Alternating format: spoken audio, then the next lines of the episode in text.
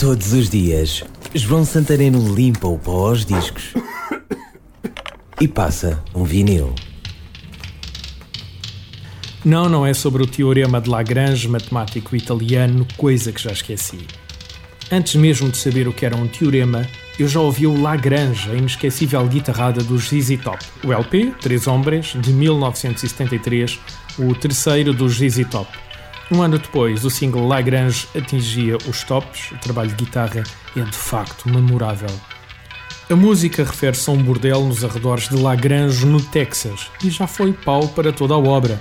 Ou melhor, banda sonora para filmes como Armageddon, Apollo 13 e mais uma meia dúzia, e para a velha série de TV Os Três Duques, para jogos de consola, máquinas de flippers e por algum motivo para a entrada de pelo menos dois wrestlers famosos. Hoje, volta aos giradiscos da rádio.